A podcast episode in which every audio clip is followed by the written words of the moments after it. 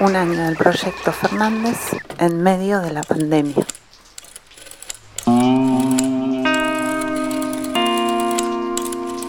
Crisis en el aire. Análisis político en movimiento. a la conversación.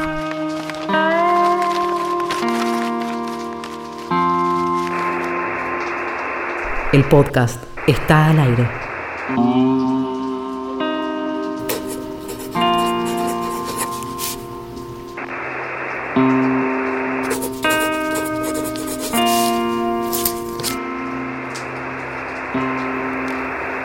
revistacrisis.com.ar La revista Crisis es una, un proyecto editorial que podés conocer si entras a www.revistacrisis.com.ar. Este programa de radio propone tres temas que consideramos relevantes de la semana pasada y de la semana que está por comenzar. Hoy eh, vamos a proponer tres cuestiones para, la conversación. La pandemia porteña, la, llegada del, del, virus de manera eh, trepidante a, a las villas de la ciudad. Después nos vamos a preguntar si es posible una economía popular de plataformas para el mundo de la pospandemia. Y finalmente eh, vamos a conversar sobre que el lunes 18 se cumple un año de la presentación de la fórmula que hoy gobierna el país.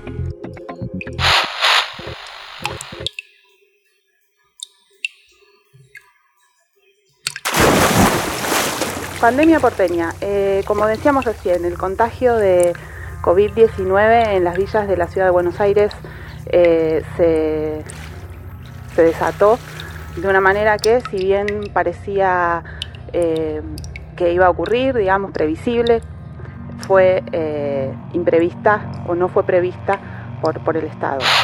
En el caso de la Villa 31, en el barrio Carlos Mujica, veíamos que bueno, la curva de ese contagio casi no es una curva, digamos, casi es una, línea vertical que, se dibuja con, las cifras de las personas enfermas, ¿no?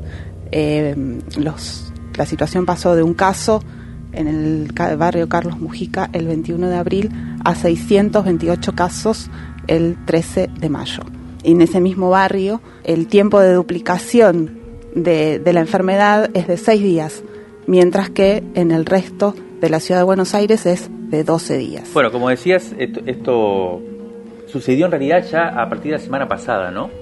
Eh, de los primeros días de mayo empezó claramente a entrar el virus en las villas y, como decías también, eh, la sensación es que el, gobierno de la ciudad y yo creo que también el gobierno nacional en general, digamos, la, gestión de, de la pandemia reaccionó tarde, como que se venía hablando desde el principio de protocolos específicos para, los barrios populares, para las villas, teniendo en cuenta la dificultad que era controlar ahí la expansión del virus, pero como si se hubieran sentido sorprendidos.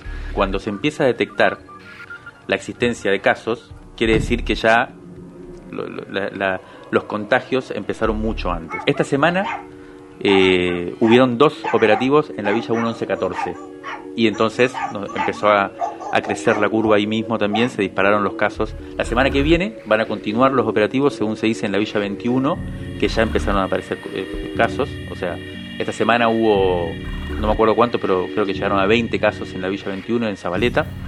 Eh, y eh, en la Villa 20 también empezaron a aparecer casos. Y la semana que viene va a haber operativos de detectar, así que se estima que la semana que viene van a crecer los casos, la curva en esos, en esos barrios también.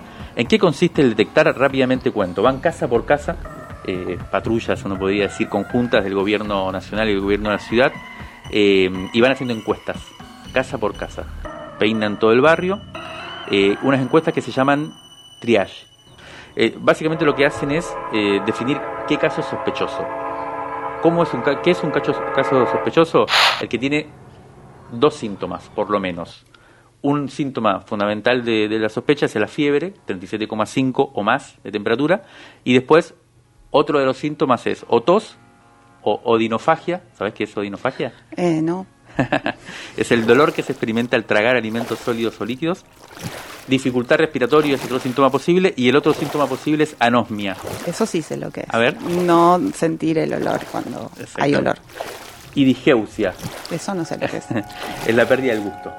Y hay una segunda también definición de que es un caso sospechoso, que es el haber tenido contacto, contacto estrecho con algún contagiado o haber tenido y, haber tenido además más de un, síntoma de esto, de los que acabamos de describir. Cuando se detectan esos casos, eh, se los lleva a isopar. Recién ahí aparecen los test. Y a partir de ahí empieza un problema que es el aislamiento, o sea, los que son detectados como casos positivos, empieza el protocolo de aislamiento. Ahí hay un, todo esto está cambiando eh, permanentemente. Antes se lo llevaba 14 días de aislamiento, ahora se bajó a 10. Parece que fue una reglamentación de la OMS. Las organizaciones sociales no saben si en realidad es que se están flexibilizando los criterios ante la emergencia. Eh, eh, es toda una discusión que va día a día. Y el principal problema que, se detecta, digamos, y que, y que es uno de los que pone en duda este, este tipo de operativos, o por lo menos son los desafíos que hay por delante, es la dificultad para el aislamiento en las villas. La periodista Natalia Gelos eh, publicó ayer una nota en la, en la revista Crisis que tiene el título Pandemia porteña, la injusticia social obligatoria, donde ella justamente investigó este segundo aspecto, que es cómo están eh, viviendo y cómo están atravesando esta situación las personas que viven en las villas, que viven en los barrios populares y que van siendo trasladadas hacia los dispositivos hospitalarios. Hay eh, carpas en, las, en los predios de algunos hospitales de la ciudad. Natalia Gelos, periodista. Este fin de semana los hospitales públicos colapsaron con la llegada de personas que habían sido testeadas y esperaban el resultado, llevadas desde los barrios populares hasta los hospitales públicos. Luego de largas horas de espera, cuando los resultados estaban, quienes tenían un resultado complejo quedaban en el hospital, quienes tenían un resultado leve iban a hoteles y quienes tenían resultado negativo volvían a sus casas. Esto abrió un abanico de posibilidades, desde familias separadas, luego de esperas, de horas hasta tener el resultado, hasta familias que, además de separadas, obligadas a volver a su casa, tenían que pasar los días sin un plato de comida asegurado, algo que desde la garganta poderosa venían denunciando desde hace mucho tiempo, incluso antes del 20 de abril cuando se registró el primer caso en la Villa 31. Hoy por hoy están a la espera de que Ramona, una referente de la organización, se reponga del virus y además siguen denunciando el abandono total por parte del Estado, las situaciones de discriminación por parte de muchas familias, el miedo que tienen muchos a la hora de decir que tienen síntomas y la falta de recursos y de elementos de higiene. Por ejemplo, en el comedor de la Garganta Poderosa, ellos cuentan que a partir de que la pandemia se inició, habían pedido un asesoramiento para ver cómo manejar las condiciones de higiene en el comedor y recién la semana pasada habían tenido una respuesta ante ese pedido. El Estado, en especial el gobierno de la ciudad, accionó tarde, esto lo dicen trabajadores del CESAC, trabajadores de los hospitales públicos, personas de las organizaciones, y ahora, recién esta semana, a partir del plan Detectar, que va de mano de Nación y de Ciudad, empezaron a aceitar un sistema en el cual van a las casas de quienes tuvieron contrato estrecho con contagiados para ver cómo es la situación. De nuevo, el primer caso a Argentina se marcó a comienzos de marzo. El primer caso en un barrio popular, que fue en la Villa 31, se registró el 20 de abril. Recién ahora, casi a mediados de mayo, el Estado empieza a tomar medidas específicas y pensadas como para atacar una situación que desde el vamos anunciaba que en los barrios en los que hay hacinamiento, donde hay trabajo informal y donde las condiciones no son las ideales, iba a ser complicado mantener y controlar un virus que es por demás contagioso.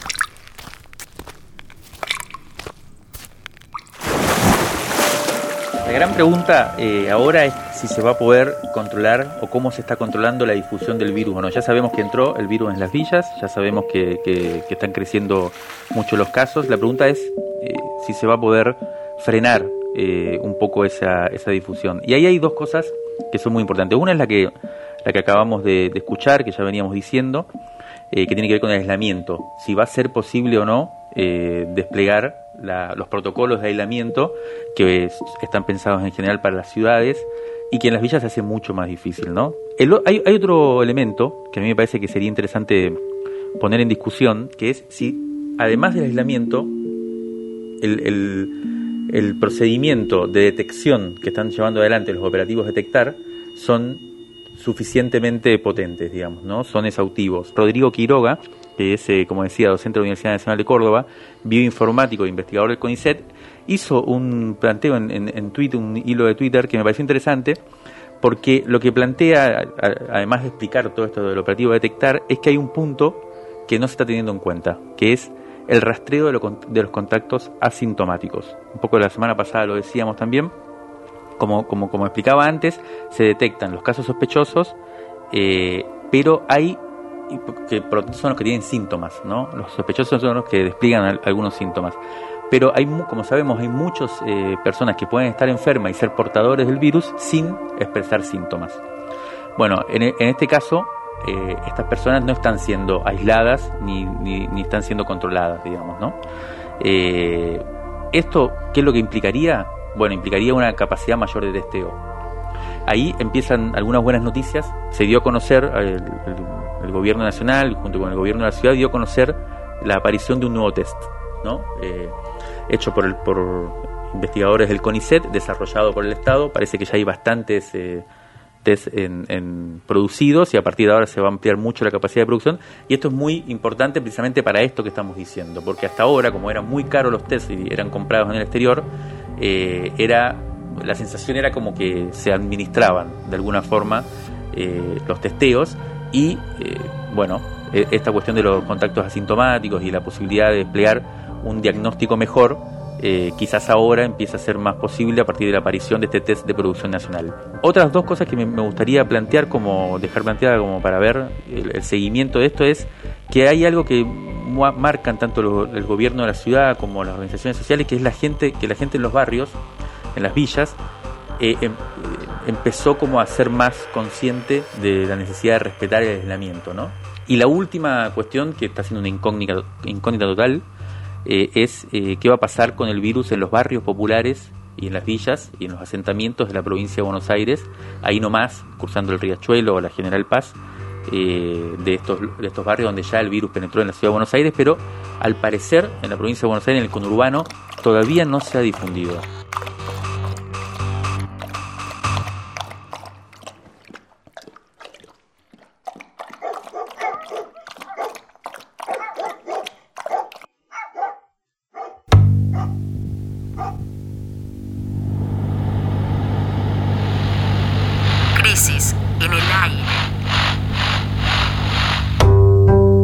Revista Sonora Transmedial. El aire está en crisis. Válvulas de papel. Válvulas de papel. Aire. Aire. Podcast. Y transmisor. Y transmisor. Válvulas de papel. Aire. Podcast. Y transmisor.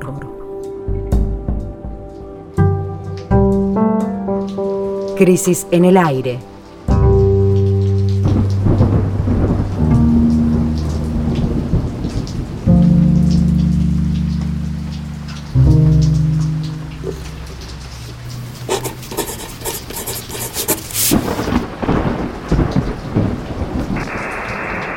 Provincia de Santa Fe eh, llevaban 20 días sin eh, nuevos contagiados o contagiadas.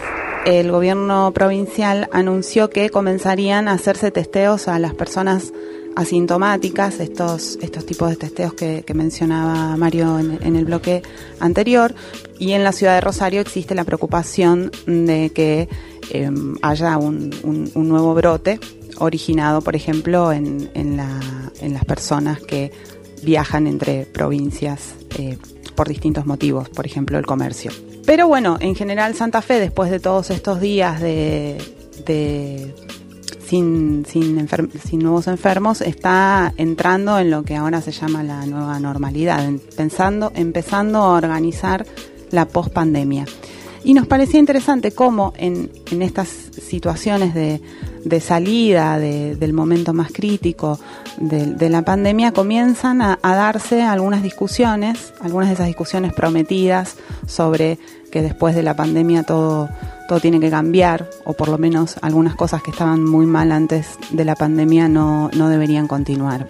Y una de esas discusiones que comenzó a darse, sobre todo en la ciudad de Rosario, tiene que ver con, un tema que nos parecía muy interesante traer, que son las formas de consumo y también las formas del trabajo contemporáneo. Concretamente la discusión que comenzó a darse fue qué pasa con las plataformas de comercio electrónico. Ustedes recordarán que el año pasado se discutió mucho, en buena medida impulsada por las y los trabajadores de, de esas empresas, la forma de trabajo y la forma de, organización del negocio de las aplicaciones que con nuestros teléfonos celulares nos permiten comprar y que lo que compramos nos llegue a nuestra casa, como por ejemplo Rappi y, Globo. También hubo discusiones sobre otras plataformas como Mercado Libre o Airbnb, que son en suma todas plataformas que facilitan el intercambio de bienes o de servicios entre las personas a través de medios electrónicos a cambio de una gigantesca rentabilidad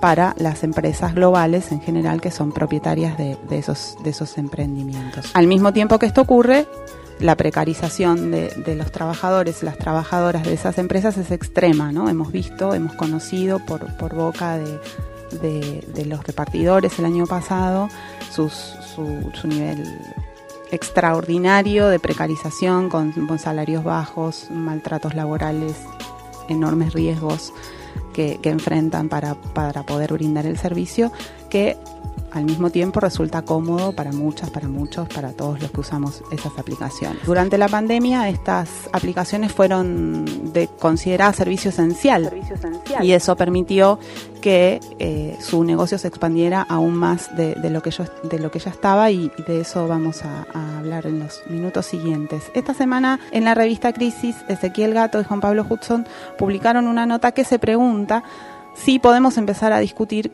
una economía popular de las plataformas. Juan Pablo Hudson, integrante del colectivo editorial Crisis.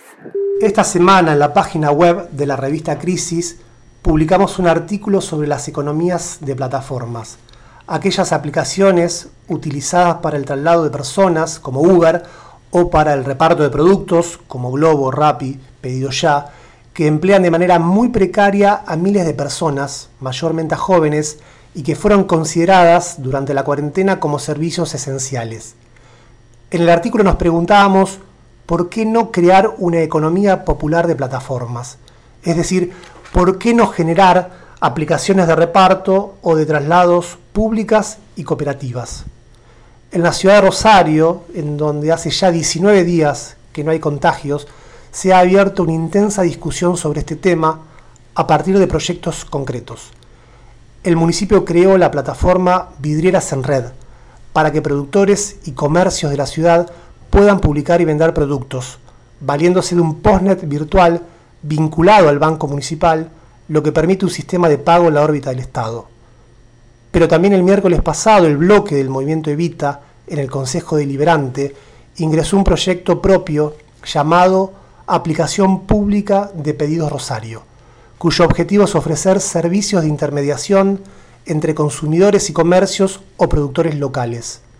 El punto distintivo es que para los repartos solo se podrán utilizar cadeterías registradas y habilitadas por el municipio o bien repartidores registrados por los propios comercios. Finalmente, el bloque de izquierda Ciudad Futura presentó un proyecto de ordenanza para enriquecer la plataforma recientemente creada por el municipio. El objetivo es aprobar un subdominio llamado Mercado Justo Rosario, a los fines de generar canales de comercialización alternativos que permitan fortalecer la producción local, con links para promover la economía social y otro para el comercio de cercanía en cada uno de los barrios. El proyecto impide participar como proveedores de los servicios de reparto a las aplicaciones que no tengan a sus trabajadoras y trabajadores bajo relación de dependencia. Estas son algunas de las iniciativas políticas que se impulsan en aquellas provincias que lograron detener la curva de contagios y se preguntan cómo volver a la vida en común después de 45 días de cuarentena obligatoria en los que Argentina y buena parte del mundo se detuvieron casi por completo.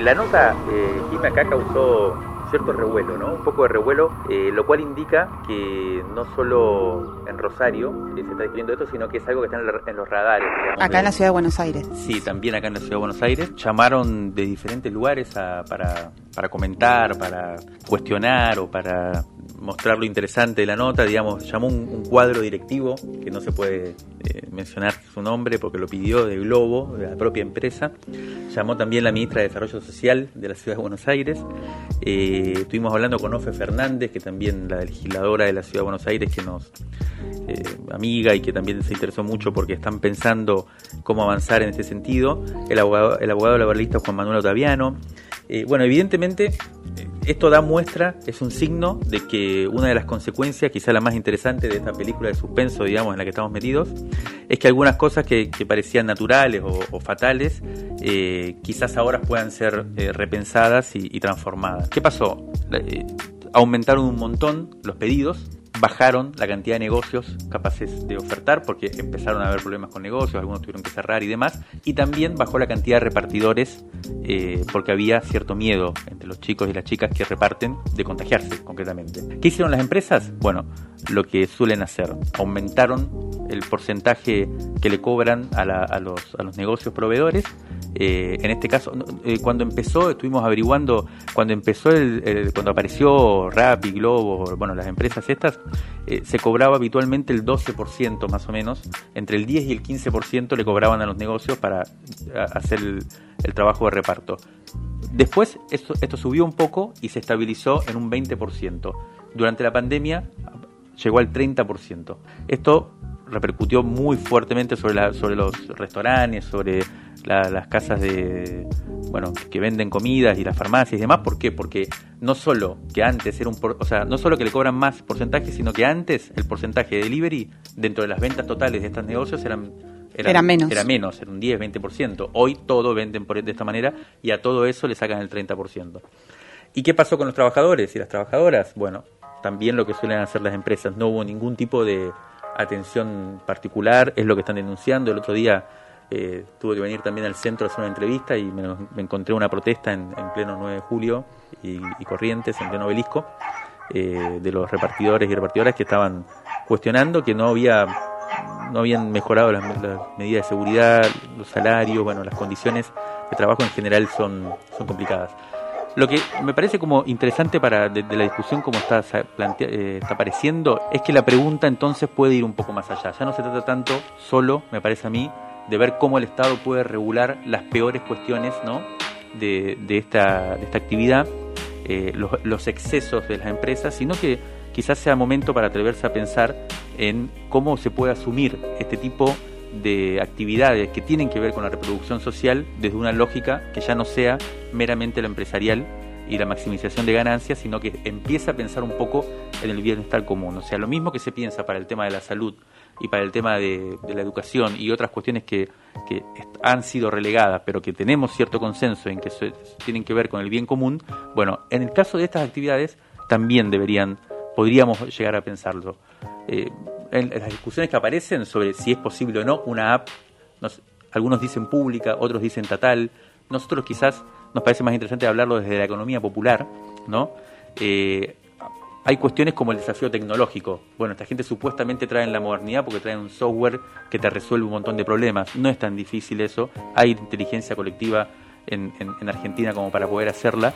Eh, se trata sobre todo de cómo desplegar otra forma de organizar la cooperación social.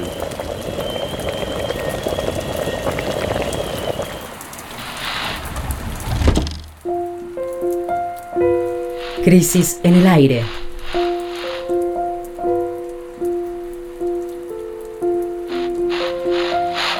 Los sonidos de la tinta y sus discusiones.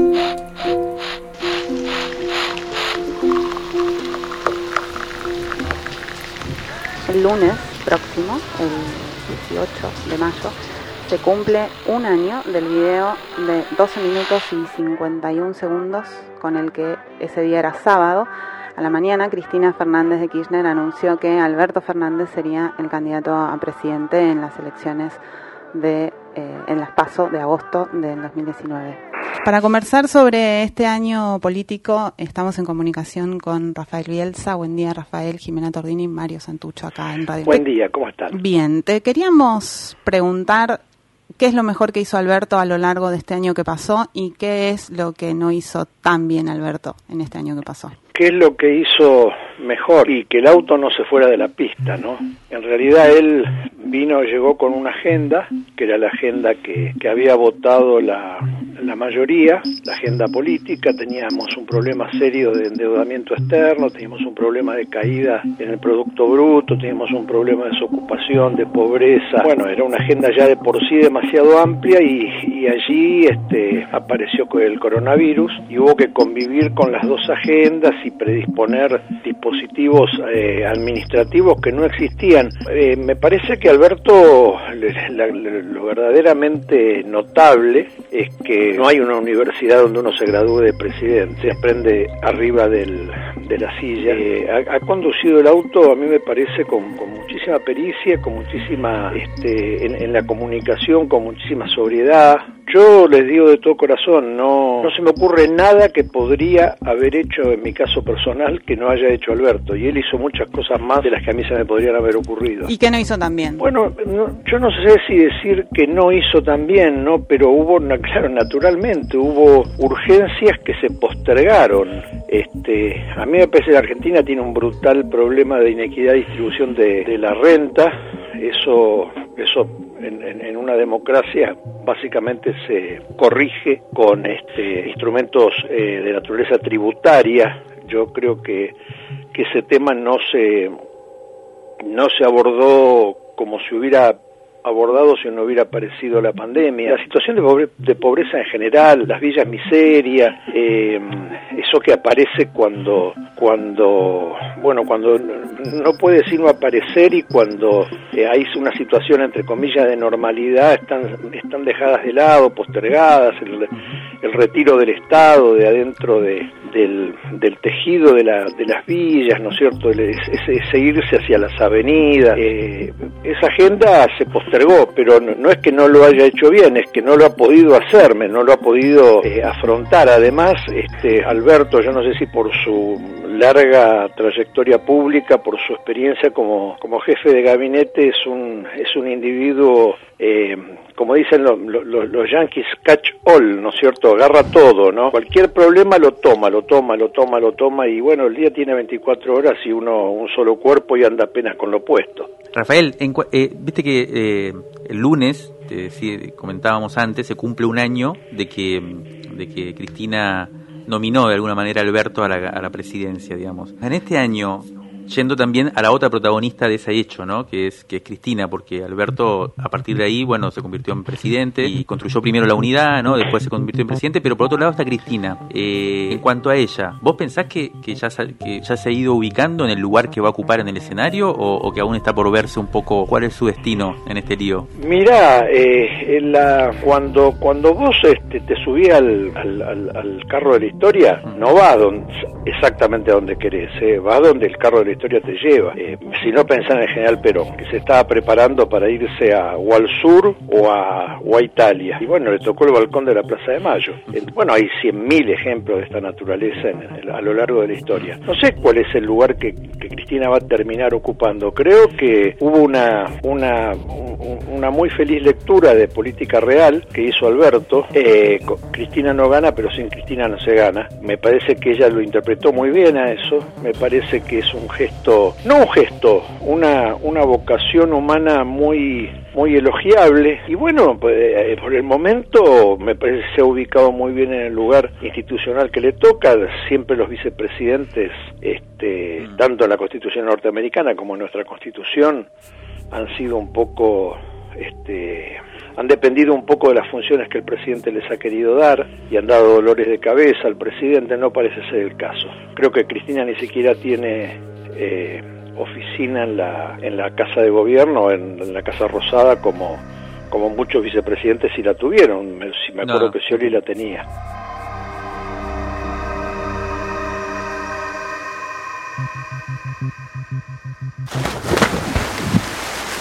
Hola Jimé Mario, soy Flor Badaraco. Les quería decir que me gustó que estuviera hacia el final del programa la entrevista a Rafael Bielsa. Eh, en toda esa metáfora automovilística que él desplegó, a mí eh, la asociación que más inmediatamente se me vino fue con la palabra conducción y la imagen que acompañó eso fue la de Alberto yendo a recibir el mando manejando su propio auto. Eh, también me acordé en, en relación con, con todo lo que él desarrolló y esto que hubo un manifiesto de la revista Crisis que se llamaba El quinto peronismo y la magia. Y en ese momento la magia iba a ir por otro lado, pero me parece que está bueno eh, volver a pensarlo.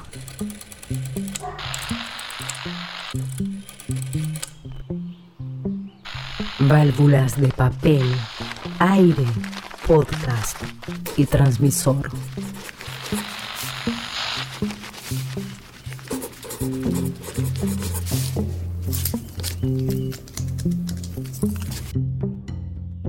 Crisis en el aire.